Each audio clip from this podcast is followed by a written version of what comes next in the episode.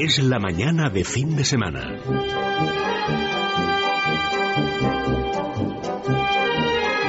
La hora de motor 16.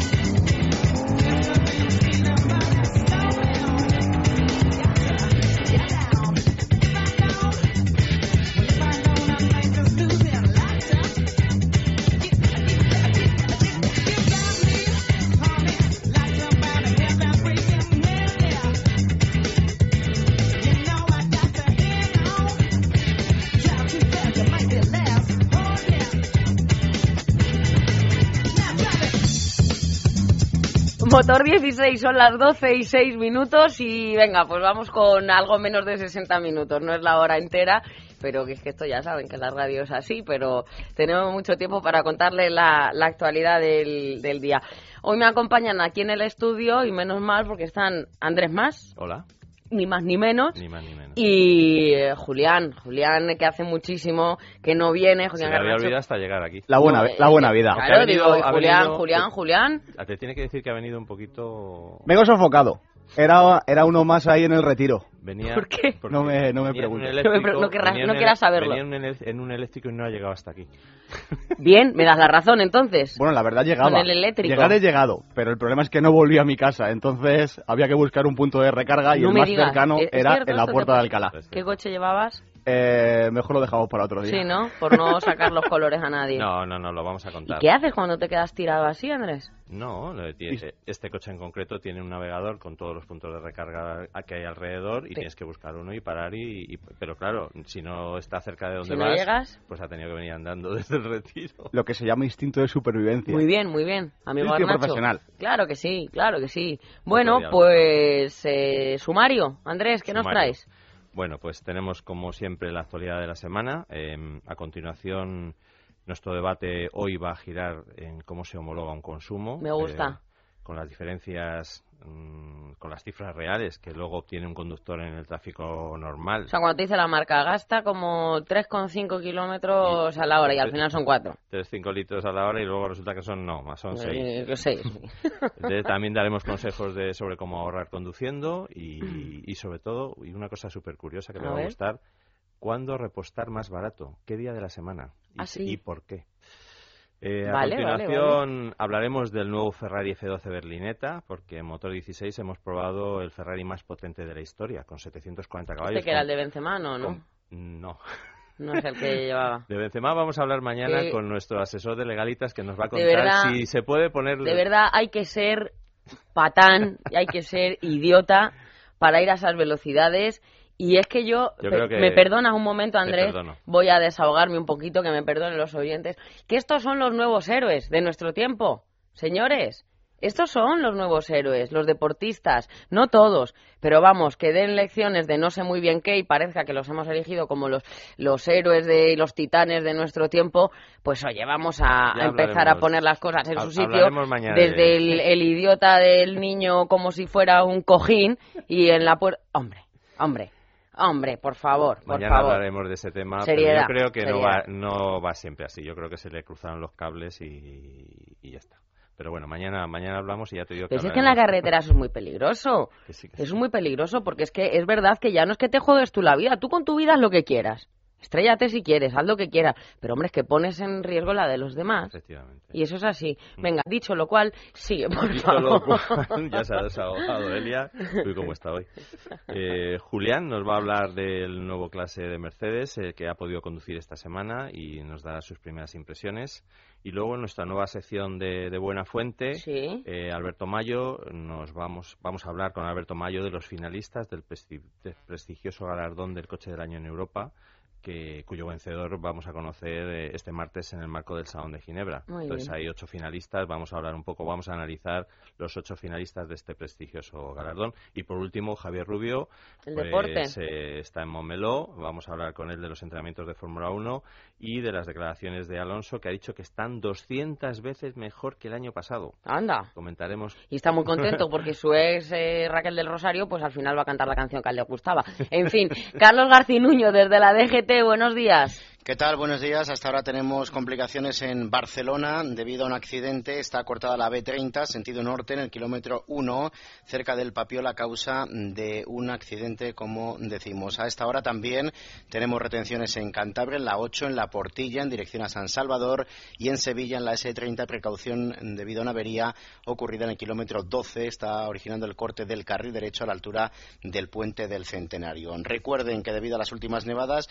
apenas tenemos ya complicaciones en la red principal, pero sí conviene circular con especial atención en la Nacional 232, tanto en Castellón, en Morella, como en Teruel, en Monroyo. Peor está la situación en la red secundaria porque siguen cortadas alrededor de 20 carreteras y son obligatorias las cadenas también en otras 20, especialmente en Castellón y en Teruel. Y por último, también deben tener en cuenta que están completos ya los aparcamientos de La Pinilla, Valdesquín, Navacerrada y Cotos en la Comunidad de Madrid y también completo el aparcamiento de Alto Campo situado en la Comunidad Cántabra.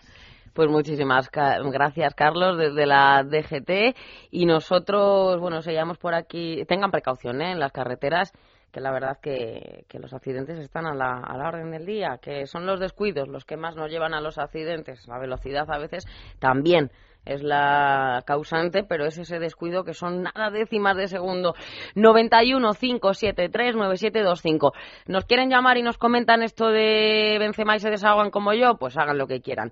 ¿Nos quieren llamar y nos cuentan esto de pues cómo se homologa un consumo o los debates que hacemos aquí en Motor 16?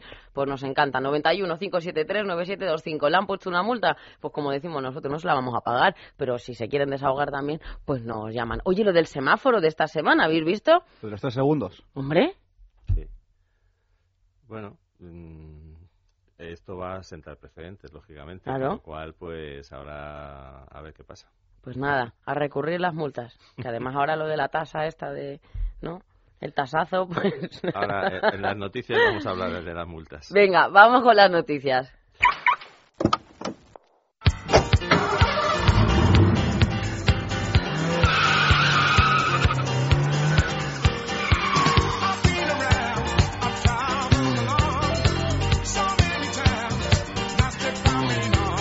Estoy diciendo que no hagan el borrico con el coche y está Alejandro derrapando en- con el con el bólido este. A ver qué Pues me cuentas, Andrés. ya Hablando de multas, el defensor del pueblo admite que las multas de tráfico son excesivas en tiempos de crisis. Pues muchísimas gracias y bienvenido sea. El defensor del pueblo comparte la percepción de la mayoría de los ciudadanos de que las multas de tráfico son excesivas y especialmente gravosas para la economía doméstica en tiempos de crisis, aunque recuerda que las sanciones tienen también como objetivo disuadir de cometer infracciones. En su informe anual, la institución constata las numerosísimas reclamaciones que han recibido el pasado año referidas a la onerosidad eh, excesiva de las multas de tráfico. Como ya denunciara en el informe de 2011, las instituciones también reiteran en esta ocasión que una inmensa mayoría de los ciudadanos abona las multas eh, resignados porque pues le- les compensa no Eh, pagarlas no claro a, a lo del recurso y sobre todo también por ese mm, ese descuento que te hacen Andrés que tienes que pagarlo y un poquito antes bueno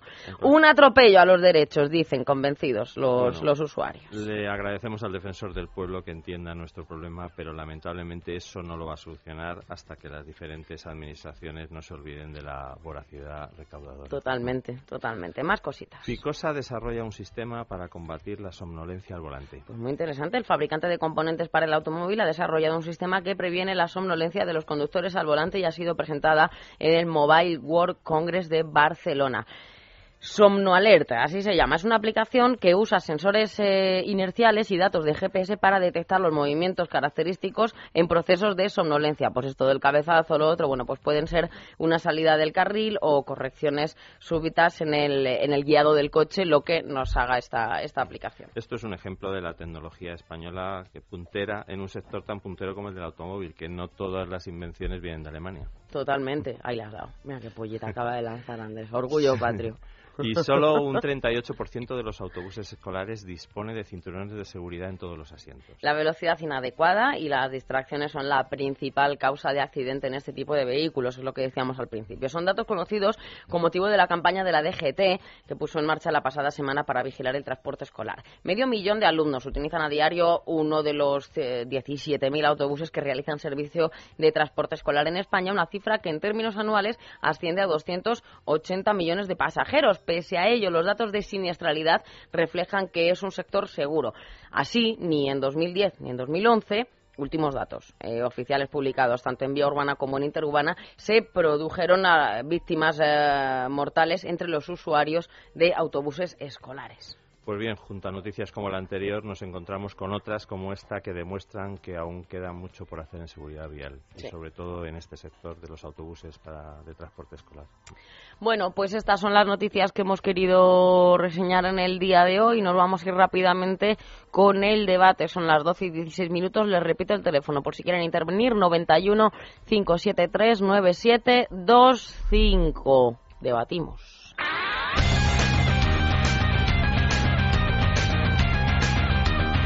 La hora de motor 16.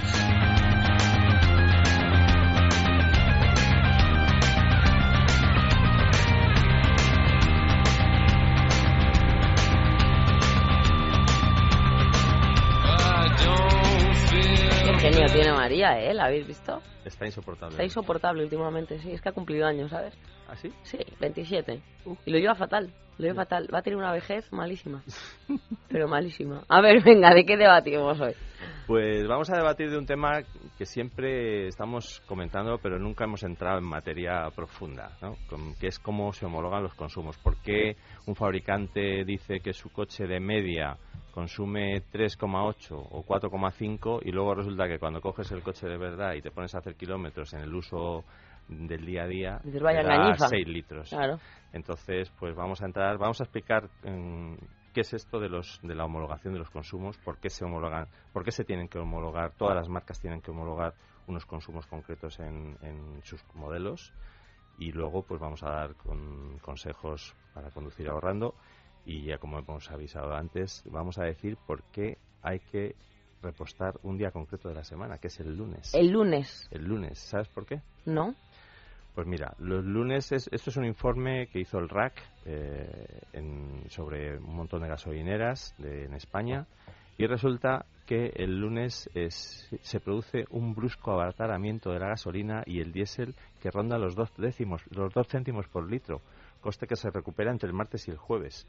Y no es una coincidencia, y es que los lunes es el día en que las estaciones de servicio tienen que informar de sus precios a Bruselas, sí, con lo sí, cual sí. bajan los precios. Claro. Además, eh, Julián, ¿hay algún consejo más sobre cómo repostar? ¿no? Sobre Se todo- suele decir que si lo puedes hacer a primera hora de la mañana, mucho mejor.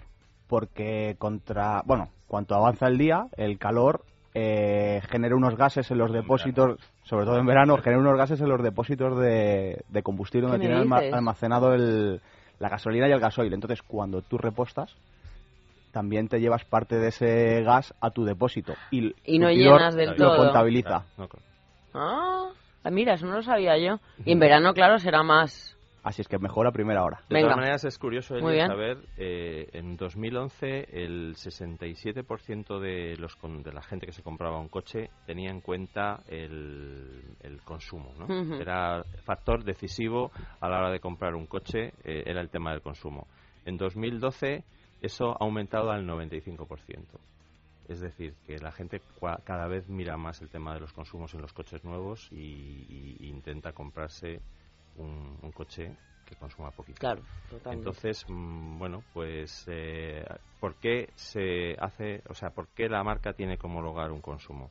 Bueno, pues eh, mm, hay una razón primordial y es que eh, los mm, están en un estudio de, de- el- el- la homologación la homologación que, sí. hacen, que, que tiene que hacer todos los coches eh, pretenden que, la, que mm, a ver cómo te lo explico para que la gente lo entienda Lo entienda, vamos a ver. a ver, el, re- el consumo real de un coche depende del conductor, de su forma de conducir, Claro, de es la que ruta lo- que se recorre, de la climatología, de si lleva el aire acondicionado puesto. Entonces, a cada conductor le va a dar un consumo diferente. Intentan hacer una media, ¿no? Entre todos esos conductores, Exacto. puede ser. Se trata de poder comparar los datos de consumos entre vehículos de la misma gama, porque si no, no habría otra fórmula. Claro, a ellos les interesa que, que puedas establecer una comparación entre sus modelos, Sí. no con los de la competencia. O sea, tú, para que te hagas una, re- una idea de lo que gasta con un motor determinado, con el otro, entonces ellos trabajan para, para igualar este, para hacer un baremo.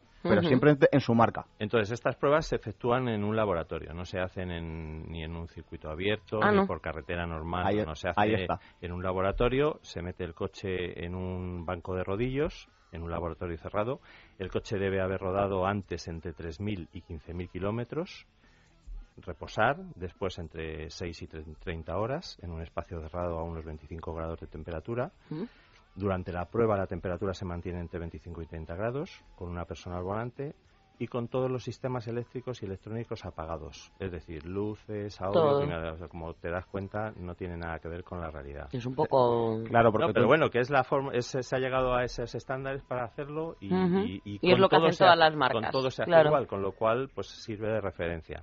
Entonces se realizan dos ciclos de conducción para establecer el consumo urbano, el extraurbano y el combinado, que son los tres datos que se dan, que dan todas las marcas.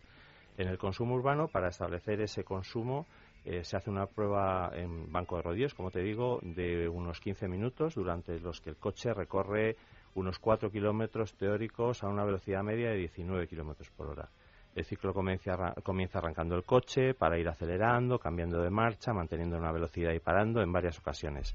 Entonces se intenta reproducir las condiciones de circulación urbana con tráfico denso y tal, pero, pero en realidad luego no tiene nada que ver, porque tú en una ciudad, circulación urbana, pues a lo mejor eh, arrancas en primera y mantienes la primera hasta el siguiente semáforo Claro. si hay un poco de atasco. Otros cambian enseguida a segunda, incluso a tercera, porque hay muchos coches ahora mismo que, que soportan el, el poder, aguantan el poder Sí. ir en tercera en ciudad. A lo Entonces, mejor arrancas en una pendiente. También, claro, claro. Influye todo. El segundo consumo, carretera, pues sin parar el coche se va elevando la velocidad desde los 70 kilómetros por hora en cuarta hasta llegar a los 120. Se recorre una distancia de casi 7 kilómetros en unos 7 minutos a una media de 63 kilómetros por hora y igual, su objetivo pues es imitar las condiciones de circulación en una carretera. Pero ¿qué pasa? Pues que luego en la realidad tú no vas solo seguramente, a lo Claro. mejor van cuatro, vas con el aire Cambian mucho acondicionado los puesto en el tal, sí, sí. eh, pero luego ahora vamos Hombre, a... pero una cosa eh, es cierta. Si, si una marca homologa los 3,5 litros, por ejemplo, y luego en realidad son 6, Andrés, mm, a la mayoría les dan esos 6. Es raro que encontremos, eh, yo tengo un coche y a lo mejor Julián tiene el mismo, eh, con el mismo motor y todo. ¿Cuánto te gasta esto? Y a los dos nos gasta lo mismo. Aun teniendo en cuenta todas esas variantes. Entonces me llama la atención es que la marca, mm, no sé, baje tanto maneras, los consumos. La, a ver, eh, lo, lo normal es que en, en una situación normal, en el tráfico real de un coche normal, de un conductor normal, ese consumo mm, haya una diferencia respecto al que dé la marca de entre un 8 y un 10, incluso un 20% a nosotros en, Sí. de las últimas pruebas que estábamos comentando antes Julián y yo, eh, nos ha dado incluso un 20% más de lo que ha dado la marca. Más del 20 no suele ocurrir, pero entre un 10 y un 20 seguro. Sí. Entonces, bueno, eh, pero eso se debe a lo que estamos comentando. eh, cada mm, que una, una cosa es hacerlo en banco de rodillos, en unas situaciones ideales, que sirve, que ya decimos, además es que em, lo recomiendan en la gente que en, España eh, estas pruebas las hacen en el INTA. Es un- eh, esto es una cosa obligada que hace, obliga a la Federación Internacional de Automóvil. Es unas pruebas que se llaman NED, New European Driving Cycle, y se- en España se llevan este tipo de pruebas en dos centros de homologación. El INTA, el Instituto Nacional de Técnica Aeroespacial, donde nosotros hacemos en Motor 16 todas las pruebas, y en APLUS y Diada, en Barcelona.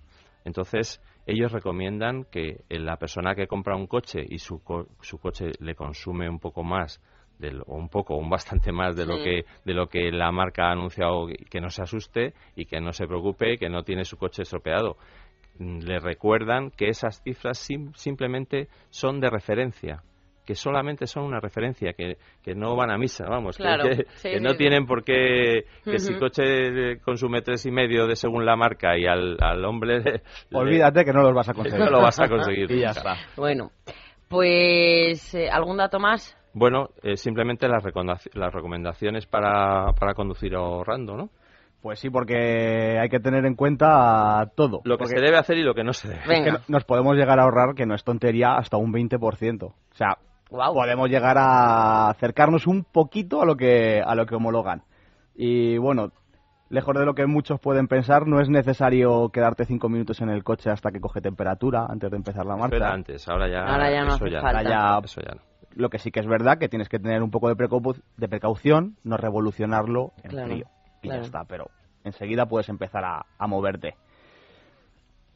Debes cambiarlo lo antes posible y, hombre, si, si eres un poquito rápido con la mano, todavía mejor. Hay que Claro. intentar ir en la marcha posible más larga Más que se larga. pueda en ciudad. es Hombre, yo decir, creo que en tercera hay muchos coches ya. en tercera, pero y en cuarta en y en cuarta, quinta. O sí. sea, Sí. sin superar 60 kilómetros por hora. Bueno, o sea que- eh, la DGT hace poco decía que a 20 por hora en segunda, 30 tercera. Bueno, esto fue cuando lo de Rubalcaba y los 40 y cuarta. 110 kilómetros y esto era ridículo, ¿no? Porque claro, Bueno, llevar pero- el coche en cuarta a 60 kilómetros por hora tampoco creo que sea lo, lo mejor para el motor. Bueno, espérate. A ver, Un, detalle. Hace poco tuvimos un coche con, el coche ahogado? con cambio automático, Sí. todos. súper moderno, de estos de doble embrague, no vamos a decir ni coche ni marca. sí. Y a 70 kilómetros por hora ibas en séptima. Qué barbaridad. Y lo hace Sí. todo él. ¿Sabes qué Sí, pasa? pero el Que coche... mm, No, No, no, no, Bueno, sabes que, que, ha- que hay una marca que acaba de anunciar un cambio de marchas de nueve marchas. nueve marchas. Es Land Rover. Esto a Benzema se le ¿Eh? queda corto. Es Land Rover, lo va, lo va a estrenar el, el El Evoque. Sí, pero un coche normal, Pero, eh, Julián o pero eh, Andrés. cuantas más marchas tiene, mejor Claro. se Ya, adaptan pero los en las cinco marchas, ir a 60. En cuarta, Bueno, depende, coche de, va depende, ahogado, de, como se suele depende de qué coche, depende de qué motor. Y depende de lo que quieras hacer después. ¿y eso es Porque- beneficioso para el motor? Ahora mismo no, no, no sufren los motores. Oye, una duda que me estaba diciendo te- en el, en el Facebook. Bueno, fin de semana es radio, estamos en Facebook. Fin de semana es radio. Fin de semana es radio. Me dice María, repítelo muchas veces, repítelo muchas veces. Bueno, Jungla de Asfalto es el correo de, del programa anterior y aquí tenemos motor16 arroba radio.fm. Mati me pregunta que tuvo un accidente, dice, eh, este verano y le preguntaban mucho eso de, pero has tenido que meter el coche en bancada, te lo han metido en bancada y decía que bueno, ya que no, que no, que no.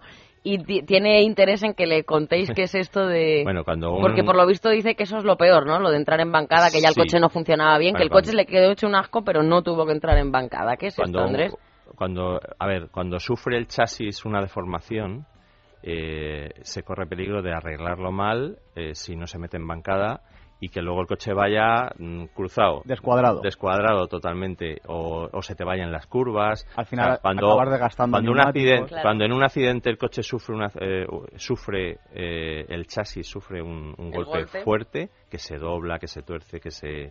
Entonces hay que meterlo en bancada. Y la bancada es es un aparato, es un mecanismo en el que se mete el chasis y lo endereza. Son como unas vigas que se colocan por debajo, se miden unos puntos de referencia que tienen marcados el chasis. ¿Y por qué dice lo que dice Mati? ¿Por qué dicen que si una vez que el coche entra en bancada, como que no Porque- es porque lo ver, Es mismo? complicado porque hay que soldar unas piezas Es que es- y estirarlo. Es muy difícil que el coche quede perfecto. Quede bien. O sea, el coche si se mete en bancada ya nunca queda bien. Eso partiendo de, la- de esa base, ya nunca queda bien porque a lo mejor cuando frenas se te va a ir a la izquierda, depende de dónde haya sido el golpe, eh, a no ser que el trabajo de la bancada sea increíble, sea perfecto, exquisito y, y que tampoco haya sido un golpe muy fuerte. Ya, ya, ya. Y, de- y además muchísimas veces cuando un coche tiene un golpe de bancada, dependiendo de los años que tiene, ya no te lo arreglan, te dan siniestro total y no te lo arreglan porque es que cuesta más caro meterlo en bancada y, y arreglar ese Claro. coche que luego que, que tirarlo, vamos. Ya.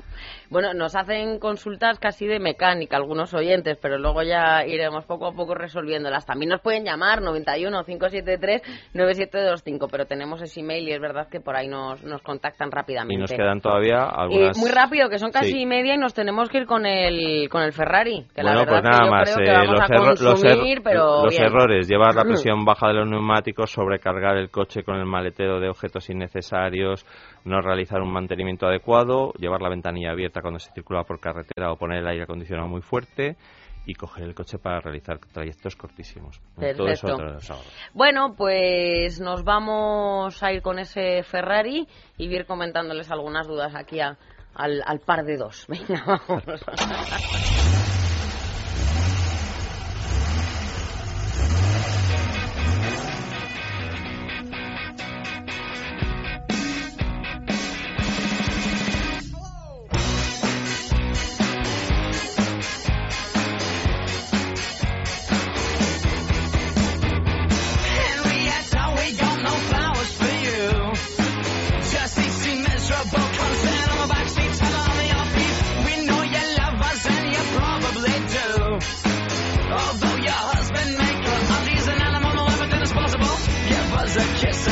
Decía yo que tenía algunas dudas. Por ejemplo, me está diciendo eh, Marta, desde aquí, desde Madrid, que ha visto en la gasolinera una- un liquidito AdBlue. ¿Qué es esto de Sí, es, AdBlue? es un surtidor que ahora colocan al lado de otro... Yo no lo he visto todavía, pero... Sí, es- Hay coches diésel, Mercedes, por ejemplo, luego hablaremos de ellos, todos los Blue Tech de Mercedes Ah, nuevos bien.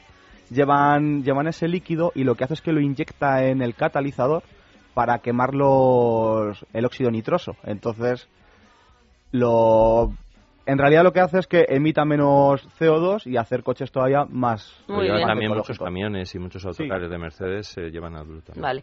Luego también nos preguntan, que quiero de- decir a los oyentes sobre lo de las partículas diésel, que se le ha encendido la lucecita. Claro, ha ido al manual y ha visto, se me ha encendido, ¿qué tengo que hacer? Depende de cada marca, ¿no, Julián y Sí, cada Andrés? marca en este estipula caso. lo que tienes que, que hacer. Si tienes que rodar... a menos- Normalmente rodar a velocidad media, ¿no? Sí, Como unos estable, 90, eso Pero es. depende, depende de, de la marca. Depende Y- de la marca. sí. Bueno, pues intenta rodar, eh, hija mía, esto lo pregunta Ana, pues eh, durante media horita, 90 kilómetros por hora, si se apaga bien y si no, pues al taller, que es lo que hay que hacer, y tener el coche a puntito. Andrés, el Ferrari, vamos con él. Venga, vamos, Venga, pregúntame. ¿Qué quieres saber del No lo sé, las Hemos sensaciones, probado, hemos probado... No, Ah, ahora en serio. Eh, yo hacía tiempo que no me montaba en un Ferrari con tanto respeto, digamos, porque he probado muchos Ferrari, pero la verdad es que probar el Ferrari más potente de Te la lleva, ¿no? historia, El- el Ferrari con a ti. 740 caballos, con permiso del que van a presentar en Ginebra, que va a tener casi 900, que es un híbrido, que ya hablamos ¿Cuánto lo de él. pusiste, Andrés? Eh, yo lo es mm, la velocidad máxima Sí. eh, no la he no la he cogido porque son 300 Igual. eh, Bueno, hay que decir que 340. normalmente lo prueban en Alemania. y en no, no, y en el INTA, en el INTA, en el, en anillo del. INTA, que es un circuito cerrado, allí podemos hacer todo tipo de pruebas. Y allí hemos hecho una prueba que luego te contaré de, de ir a 170 en séptima y pisarle a fondo y a ver qué pasa. Eso te lo voy a contar ahora. Pero te digo que nunca me había con- montado en un Ferrari con tanto respeto, pero tampoco había devuelto un Ferrari tan contento de haberme entendido tan bien con él. Anda. Porque la verdad es que el, el F12 Berlinetta, con 740 caballos, que ya son de motor V12, se conduce, lo puedes conducir a- en el día a día, puedes ir a trabajar con él, puedes utilizarlo a diario. ¿Dónde hay que que firmar? Primero, ¿dónde hay que firmar? ¿Dónde hay que pagar? ¿Dónde hay que pedir el dinero? 348.000 euros hay que firmar. Bien, bien. Eh, pues puedes hacer todo eso eh, en el día a día, utilizarlo a diario, que es un coche cómodo, utilizable, que no te exige una conducción, un nivel de conducción exagerado, y sin embargo, cuando tú le pisas a eso, al motor ese, no sabes. Bueno, lo que te iba a contar. En Te bajaste séptima- llorando, ¿no? Del Ferrari. lo devolví No, llorando, no me como, como cada, como cada vez que devuelvo un Ferrari. Eh, a, sete- a, a 170 en séptima, eh, yo pisé a fondo y aquello se volvió loco. No te puedes imaginar. Patinaban las ruedas en, en- en- bueno, redujo, redujo a cuarta, pero es que en quinta patinaban las ruedas. Mm, Bueno, Sí, porque es- hay que recordar que este coche es, es propulsión. O sea, solo envía la potencia a las ruedas traseras. que es curioso porque muchos coches ya con determinadas potencias, con Ferrari tipo, ya se ha pasado eh, también a- Bentley, Porsche, Bugatti, utiliza tracción total en Y el coches FF. ya y el FF. Entonces, la verdad es que, pero bueno, la verdad es que la sensación que se tiene con esa potencia y en un tracción trasera, pues 740 caballos. es, es impresionante. Siempre, No, ¿no? eso es curioso también. Anuncia 740 caballos, pero en realidad a coche parado no tiene 740, debe tener 720, 25 Bueno. por ahí. Y es que a partir de 300 kilómetros por hora, la presión del aire al entrar en el colector de admisión eh, simula el trabajo de un pequeño turbo. No es, no es turbo el coche, es atmosférico, pero a 300 por hora el aire entra tan rápido en el colector de admisión que eh, genera eh, pues una especie de, de Sí, lo succión ahí y hace las veces de un lo que, turbo. Lo que tiene es una- un, un sistema de admisión que lo que hace es que acelera el flujo del aire, entonces entra más rápido Sí, en sí, el, sí, en el sí, motor. y entonces se gana un ganan, se ganan 10 caballos. Pero la, el trabajo que se ha hecho en este, en este Ferrari a nivel aerodinámico es ¿El impresionante. motor dónde va? El motor delante. De- Sí, atrás curiosamente. No, no, no, no. no, En, este, en este caso En el este motor, caso va adelante, ¿no? un motor V12 de inyección directa de gasolina eh, va situado en la parte delantera. Lo que te iba a decir es que eh, a nivel mm, aerodinámico el, el trabajo ha sido impresionante. Por ejemplo, Eh, lleva unos, eh, lleva en el paragolpes delantero lleva un, unas, una parte negra que son unas ram, unas. A ver, que no lo veo desde aquí. Lleva sí, sí, sigue. Pues lleva unas, unas piezas de plástico que cuando los frenos se calientan demasiado, si están haciendo un, un uso intensivo de ellos, se abren las rampitas, se, se abren para refrigerar los frenos. En la parte delantera ¿Cuánto mide Andrés, más o menos? Mide 4,6. Es que es muy 4,6. largo. Sí, pero sobre todo es que la sensación al verlo es que tiene mucho Mucho morro, mucho, mucho, mucho. Por eso Claro. preguntaba que dónde estaba el Pero motor. es En algunos deportivos es- ya sabéis que va atrás, pero... Claro, eso es por el reparto de pesos, porque la verdad es que eh, necesitan, al tener un motor V12 con lo pesado que es en la parte delantera, Bueno, y esta tapicería Bueno, en naranja Hermes. bueno, pues es una tapicería de bonito. piel que cuando pagas por un coche bonito. 350.000 euros... Sí, ya, total. Bueno, para que se hagan una idea a los oyentes, en segunda, eh, aquí el amigo, el pajarito este, acelera, o sea, puede alcanzar los 125 kilómetros por hora en segunda, pero es que en tercera los 173. A ver, hablando de eso y Y- bajando un poquito el listón, espera Andrés, que tengo una duda de Juan Miguel Pozo Alcaide, Andrés y Julián. Han comentado tus compañeros, dice que han probado un coche que se ponía en séptima marcha a 70 kilómetros por hora. A mi Golf le pasa lo mismo y a mí no me gusta porque va a 1100 revoluciones por minuto. Quiere preguntar si es bueno llevarlo así. Pero espérate, es que estamos hablando de ciudad y estamos hablando de ahorrar poco. Ya. A él no le gusta porque seguramente si le pisa, reduce de golpe Claro. a tercera. Claro. eh, es una sensación extraña porque es como brusco, eh, sube el- la sonoridad. Pero si de lo que se trata es de ir ahorrando en ciudad, lo que no puede ser es en, primera, ver, en segunda, en Los tercera. fabricantes cada vez hacen motores súper eficientes, Claro. hacen cambios que cada vez son más listos que nosotros, son mucho más rápido que nosotros. Entonces, sería una locura por parte de un fabricante hacer algo que al final acabe perjudicando al motor. Entonces, ese cambio está diseñado para poder hacer eso. Y ese motor está desarrollado para poder ir a 1100 vueltas en séptima y no pasa nada. Al final el- buscan eso, buscan el mínimo consumo y lo consiguen así. Venga, del Golf al Ferrari. Bueno, pues que, por ejemplo, tiene frenos carbocerámicos. ¿Y qué pasa con estos frenos? Pues que nos ha frenado de 200 kilómetros por hora a cero en 131 metros.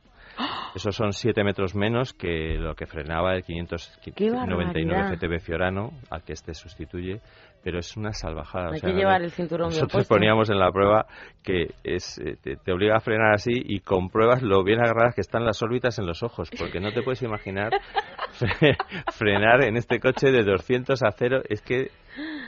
El- a mí me gusta la sensación del pelo, cómo se te va para adelante todo, ¿verdad? Cuando Pero eso lo frenas, has visto en un todo. anuncio de la televisión. Todo, no, no, eso lo he podido comprobar. Lo que pasa es que esos frenos hay que llevarlos en temperatura para que lo Totalmente, consigan. Totalmente. Bueno, pues el volante, como todos los Ferrari, lleva. Una, una cosa, ayer, eh, esto ya es vi una ninja, una Kawasaki, una ninja, que me pareció una moto como muy divertida en su momento. De motos nos está diciendo un oyente que normalmente tampoco hablamos. Podemos hablar algún día, traer Bueno, eh, tenemos aquí un cositas de experto en motos. moto Que estupendo, el amigo Julián, Julián Garnacho. Garnacho Yo he montado en moto. ah, ¿Te acuerdas de esa moto de la, Sí, de la ninja? sabes que hay dos tipos de motoristas, bicho, ¿eh? los que se han Era caído y los que ancho, se van a caer. ancho. Eso Dime. no sabías tú, es una ley de. Que hay dos tipos de motoristas, los que se han caído y los que se, Los van, que a se caer. van a caer. Entonces yo dejé de, de pertenecer a ese club porque Te caíste. Yo me caí en su día, sí. ¿Pero buen porrazo o no? Buen porro. Bien, vale. Algún restregonazo y quedarse. Pero no, Hay que hacer un poco de valleta. Hay que hacer un poquito de vileda. Bueno, eh, chicos, ¿hasta aquí el Ferrari os parece o algún Bueno, apunte más? Iba a contar lo del manetino, pero bueno. Es todo para escribir un libro, ¿eh? El manetino, ¿Qué que es el manetino? no es ninguna pizza ni nada. Manetino, ¿qué es eso? Es un interruptor que lleva el volante de todos los Ferrari, en este también lo lleva, en el que puedes seleccionar hasta cinco setups diferentes, Ala. pues de, del control de tracción, del diferencial electrónico, todo esto para eh, adaptarlo a tu tipo de conducción. verdad. Y otra peculiaridad del coche. Ordenador de a bordo tiene, ¿verdad? Tiene ordenador de a bordo y solo le falta un dato, que no tiene ningún Ferrari en ese ordenador. A ver, adivina. Ay, no lo sé. Tiene un Tiene ordenador de a au- bordo tiene autonomía. completísimo. Bueno, Y que le- espérate, espérate. Sí, sí, es que, todo, ¿no? ¿Y espérate, qué le falta? Te sale, te sale el dibujo del coche y si las Consumo. ruedas y si las ruedas y el motor, Elia, atiéndeme, A si ver, las ruedas y el motor están fríos, te pone, se pone en azul y no te deja correr hasta que las ruedas no que están no calientes caliente. y el motor no está a temperatura adecuada. Pero eso lo vas viendo en un gráfico. En ¿Qué el- le falta? El consumo.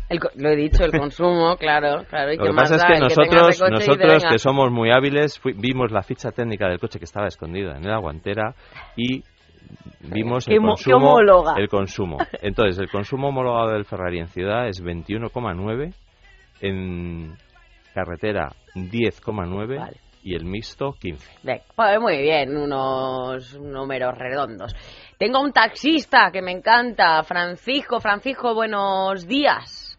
Buenos mediodías, ¿qué tal? Medios días ya, porque son menos 20, efectivamente, la una. ¿Qué estás, eh, de servicio ahora mismo o no? Sí, ahora mismo acabo de parar. Aquí a esperar un rato a que alguien se monte. ¿Y cómo está la, la ciudad?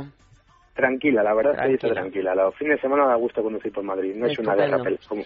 A ver, tenías una duda sobre la relación de marchas, ¿no? Sobre esto que hablábamos. No, no, quería comentar, como, tú has dicho que parecía que jugábamos, yo tengo una Octavia de 105 caballos y en 40-45 kilómetros hora puedes ir en cuarta tranquilamente. Sí es cierto que si le tienes que pesar un acelerador, pues el coche tarda un par de segundos más en reaccionar, pero conduce perfecto, vamos, va perfectamente. Con una reducción del consumo espectacular, ¿verdad? Sí, vamos, aunque para ser un motor diésel de 105 caballos tampoco consume tampoco. Estamos hablando de 6,5 litros de media. El único coche que yo he conducido y he visto que se acuerda con lo que dice en papeles es el Toyota Prius, que sí es cierto que si lo llevas en una conducción económica sí está, Pero bueno, está en 4,8, 4,9. ¿Su coche, es, ¿Su coche es 1600 o 1900? El 1906. Claro, claro. Es, que... es un motor algo más, más antiguo.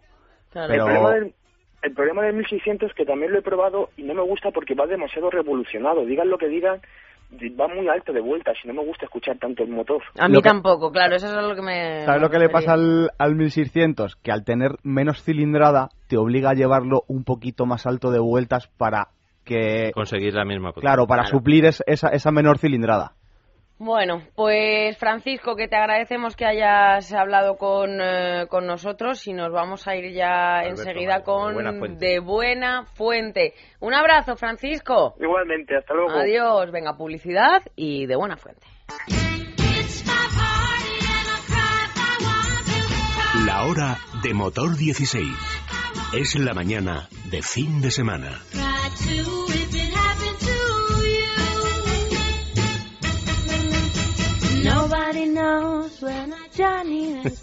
Qué felices. Facebook, a ver, fin de semana es radio. He dicho lo de las motos, Andrés, la gente se ha animado muchísimo, hay mucho motero entre Pues el, próximo día hablamos de motos. Venga, de buena fuente. Eh, bueno, pues vamos a hablar con Alberto Mayo, jurado del, del, del Internacional Coche del Año en Europa. Eh, porque el próximo 4 de marzo, en el marco del Salón de Ginebra, se va a conocer el, cuál es, ha sido este año el, elegido por un jurado compuesto por 57 periodistas de toda Europa, de 22 países. Buenos días, Alberto. Muy buenos días a todos. ¿Qué tal? Vamos a ver, eh, de un total de 32 modelos han quedado finalistas 8. Eh, Podemos analizar un poquito así rápidamente eh, cuáles son las cualidades de estos ocho finalistas y cuál tiene más posibilidades de, llevarse el premio. Bueno, analizar rápidamente las cualidades de estos siete coches, de estos ocho coches, sería muy difícil en tan poco tiempo. Pero sí, la verdad es que son ocho modelos muy representativos, muy competitivos, con nuevas tecnologías, es decir, son lo último de lo que se ha presentado al mercado. Vamos a, vamos a nombrarlos Ford B-Max, Hyundai i30, Mercedes Clase A, Peugeot 208, Renault Clio 4, Subaru BRZ y Toyota GT86, que es el mismo coche pero de dos, hecho en colaboración con dos marcas, el Volkswagen Golf nuevo, el 7, y el, y el Volvo V40, ¿no? Efectivamente.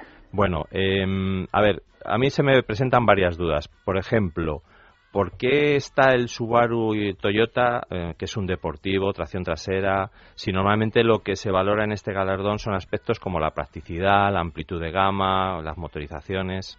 Bueno, el, hecho de que estos dos modelos estén ahí eh, quiere decir que el jurado los ha valorado muy positivamente no ya el coche intrínsecamente en sí, sino el esfuerzo que significa para un gran fabricante hacer un coche de estas características en el que han puesto mucha pasión y eso es lo que hemos valorado todos los jurados. Eh, estoy seguro que la mayoría lo ha votado entre su lista de favoritos. Pero seguramente tienen cero posibilidades de ganar, me imagino, ¿no? Efectivamente, yo creo que no tiene ninguna, pero eh, el, hecho de que esté ahí significa que em, todos hemos aplaudido el, el esfuerzo por hacer un coche de estas características un coche tan divertido de conducir para disfrutar. Sin embargo, se ha quedado fuera modelos tan interesantes, por ejemplo, como un Opel Mocha, los Toledo y Rapid, que también son el mismo coche pero diferentes marcas, o el, o el exitoso o el estiloso Mazda 6. Sí, eh, eh, esto al final lo que lo que viene a significar es lo competido de esta elección, ¿no? Que es una elección en que, como digo, están los mejores coches y al final, pues eh, se quedan fuera modelos, pues que son realmente mm, buenos, pues como tú has dicho, un BMW Serie 3, un Audi A3, son coches espléndidos, pero también hay que tener en cuenta que lo que se valora muy mucho es la, relación valor-precio, es decir, tú premias el, la mejor, el mejor equilibrio entre el precio y las prestaciones que ofrece el coche. Eso siempre es una de las, de las eh, características que más eh, tiene en cuenta el jurado. Y tú tienes que para ti más o menos que tendrás me imagino tú ya tus ideas bastante claras incluso yo no sé si ya habéis votado sí, eh, ¿cuál, iba a decir que no cuál, el ojito derecho. Mm, para ti cuál tiene más posibilidades bueno, de pues yo como ya hemos votado todos ya lo, puedo decir para mí el, el, el favorito es el Volkswagen Golf para mí es el, el golf más, más internacional, más global que se ha hecho en la historia de este modelo. Fíjate, Alberto, de todas maneras, sí, dices que es el más internacional, el más global, pero siempre destacamos de, de golf, precisamente del, del golf, su escasa renovación en cuanto a los eh, eh, al diseño, ¿no? A la estética. Y es que les ha funcionado tan bien que yo creo que es un coche como un poco intocable, ¿no? Que, que está perfecto, está muy bien así como está. El punto de partida cuando ellos diseñan una nueva generación es que se siga reconociendo como un golf. Es decir, ellos no van a buscar nunca un diseño eh, transgresor o rompedor. Sí, lo del el, Mercedes clase A, por ejemplo, no lo van a hacer ni, ni de broma, ¿no? Cambiarlo. Para mí el Mercedes clase A sería la otra alternativa al golf, que yo también estoy de acuerdo con el tema del golf, pero el Mercedes clase A es que eh, tiene un poco de todo. Tiene diseño, tiene va bien en comportamiento. Hay que decir que en motor 16 hemos probado ya todos los finalistas de, esta elección. ¿Y os quedáis con? Y, bueno, lo que te digo, yo estaría entre el Mercedes clase a. y el Golf, seguramente el Golf, pero es que el Mercedes clase A está muy bien. ¿No, no opinas lo mismo, Alberto? Hombre, para mí el, el Mercedes clase A es el lanzamiento del año porque es el, el, coche más eh, rompedor dentro de todas estas marcas, el modelo más rompedor de todos. Eh, por ejemplo, en la anterior generación del clase A era un coche extraordinario, sigue siendo un coche extraordinario con una tecnología avanzadísima, un capricho de coche, pero sin embargo este ya es un modelo muy enfocado hacia un público joven, que es lo que necesita Mercedes-Benz en este momento optar a un público más joven para que se vaya renovando la clientela. Fíjate, Alberto, que el clase A, el anterior, era ese coche que se decía que esto no es que sea ni machista ni feminista, que son comentarios que hacemos todos y de lo más normal, el coche de, de mamá, ¿no? Era el coche de mamá para fue, fue derivando, fue derivando hacia hacia un público eh, específico, pues sí, de, un público ya de gente gente más madura, eh, padres de familia, pero vamos, nadie le quita y nadie puede discutir que ha sido el coche técnicamente más revolucionario que lanzó Mercedes en toda su historia. ¿eh? Eso es verdad. el anterior clase A. Funcionó muy bien. Bueno, pues nos quedamos con ese golf y en cualquier caso, Alberto, volvemos a hablar. O sea que. Muy bien. Estamos en contacto. Un abrazo. Muchas gracias. Adiós. Nos vamos al deporte corriendo.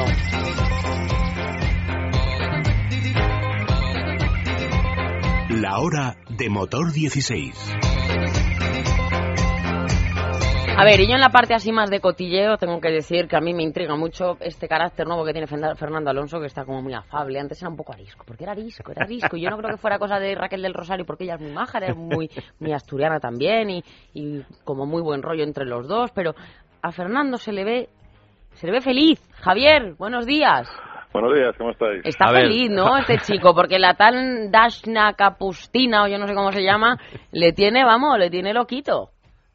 Tanto como para estar 200 veces mejor que el año pasado. Eso, eso, eso. Bueno, sí, la verdad es que yo creo que la vida de Alonso ha evolucionado en los últimos dos años, tres años, ¿no? Eh, Alonso en las distancias cortas gana muchísimo y mucha gente se sorprendería.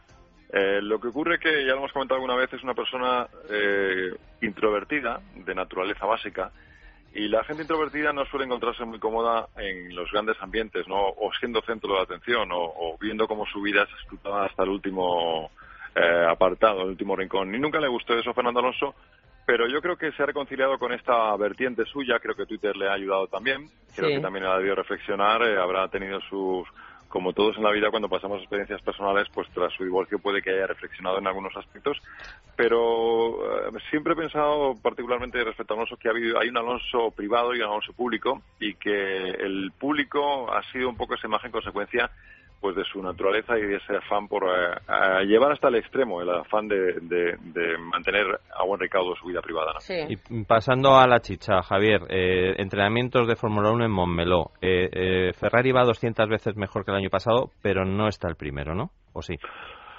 Bueno, Andrés, es que no lo sabemos realmente. O sea, y creo que eh, hay pistas, uno puede ver pistas, eh, puede tener ciertas intuiciones, incluso dentro de los equipos, pues lógicamente tiene más capacidad para analizar a los rivales, ¿no?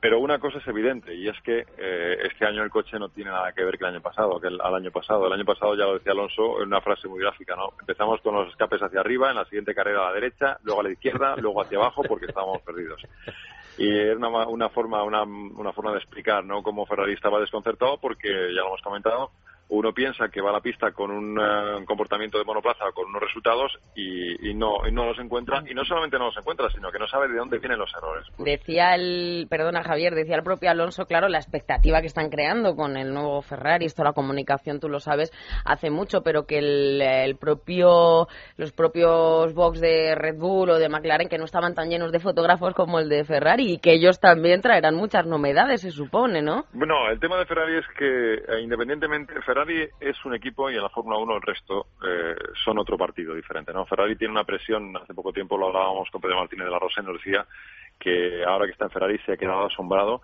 del grado de presión mediática y de atención que genera Ferrari para cualquier cosa. Entonces, de por sí, eh, ya Ferrari va a ser siempre muy perseguido. Ferrari se- hace poco tiempo salió, creo que, en una gran encuesta internacional como la marca más carismática y de mayor nombre del mundo. Entonces, de por sí Ferrari atrae porque es algo más que un equipo de Fórmula 1. Entonces, ¿qué pasa? Pues que hay mucha expectación por ver si este año el coche puede responder a- al desafío, sobre todo final de año, de Red Bull. Y cuando Fernando ha dicho que iba 200 veces mejor, es porque ahora saben dónde están. Porque Claro. el coche, digamos, responde a lo que se espera de él. Otra cosa es que eh, puedan estar a la misma altura de Red Bull, que no será fácil al principio, pero Claro. si Alonso empieza eh, luchando, y esto ya lo decimos hoy, que estamos en el 2 de marzo, si Alonso empieza con posibilidades de luchar por el podio regularmente este año, si puede estar haciendo primero, segundo, tercero, aunque no gane muchas carreras, porque este año se van a repartir bastante, Ujú. Va a luchar por el título. Yo creo que a día de hoy eso ya lo saben, ¿no? Que puede ser un, un año para partir ya desde el comienzo y no como otros anteriores peleando por, eh, por, por el título, por estar en los puestos de cabeza. Totalmente, y él es muy prudente a la hora de comentar y se ha dicho eso pues porque él ve... No, él y todos. Él y por ejemplo, todos, sí. Hamilton, Hamilton decía que no tiene coche para este año campeonato y se está marcando unos tiempazos hoy que está dejando a la gente con la boca abierta. Esto es un juego, es un juego psicológico, un juego de ocultar la Sí. Las cartas eh, y hasta que no estén todos en situaciones idénticas de temperatura, de pista, Es verdad. eh, pues eh, Hay no mucho de estrategia, Javier, es cierto. No solamente lo que rueda en la pista, sino darle, darle ese, ese punto también de intriga. Bueno, que nos vamos a ir despidiendo, Javier. He visto también unas declaraciones de María de Villota, que yo me resisto a olvidarnos de ella, que dice que el accidente le despertó la conciencia. Y yo creo que eso también está muy bien, ¿eh? porque su vida ha dado, ha dado un cambio. No puedo decir que para bien porque es una desgracia lo que le ha pasado, pero sí, también está muy contenta con respecto a otras cuestiones. Bueno, cuando uno escucha hablar a María de Villota se da cuenta que, que ha vivido una experiencia que no hemos vivido, digo afortunadamente porque fue una experiencia de, de casi poder fallecer que te transforma la vida, ¿no? Entonces, eh, quizá todos eh, sentimos en ciertos momentos que dedicamos atención a estupideces, ¿no?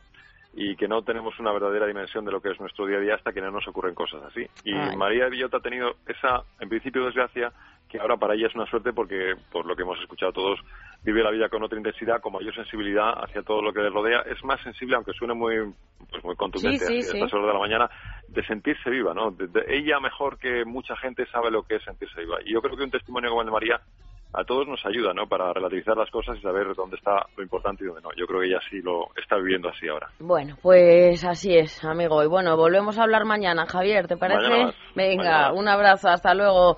Nos vamos, no tengo tiempo ni para una ley de ¿No? Andrew. ¿Qué va? Bueno, ¿Cómo es de larga? Muy cortita. Venga. Diferencia de Manolo.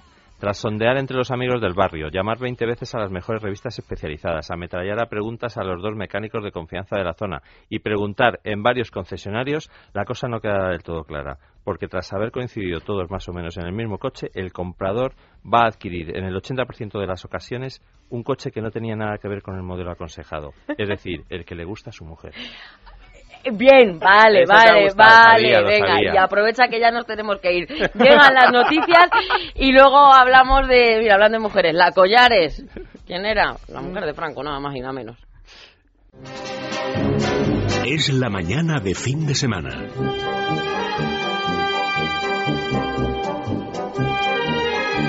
La hora de motor 16.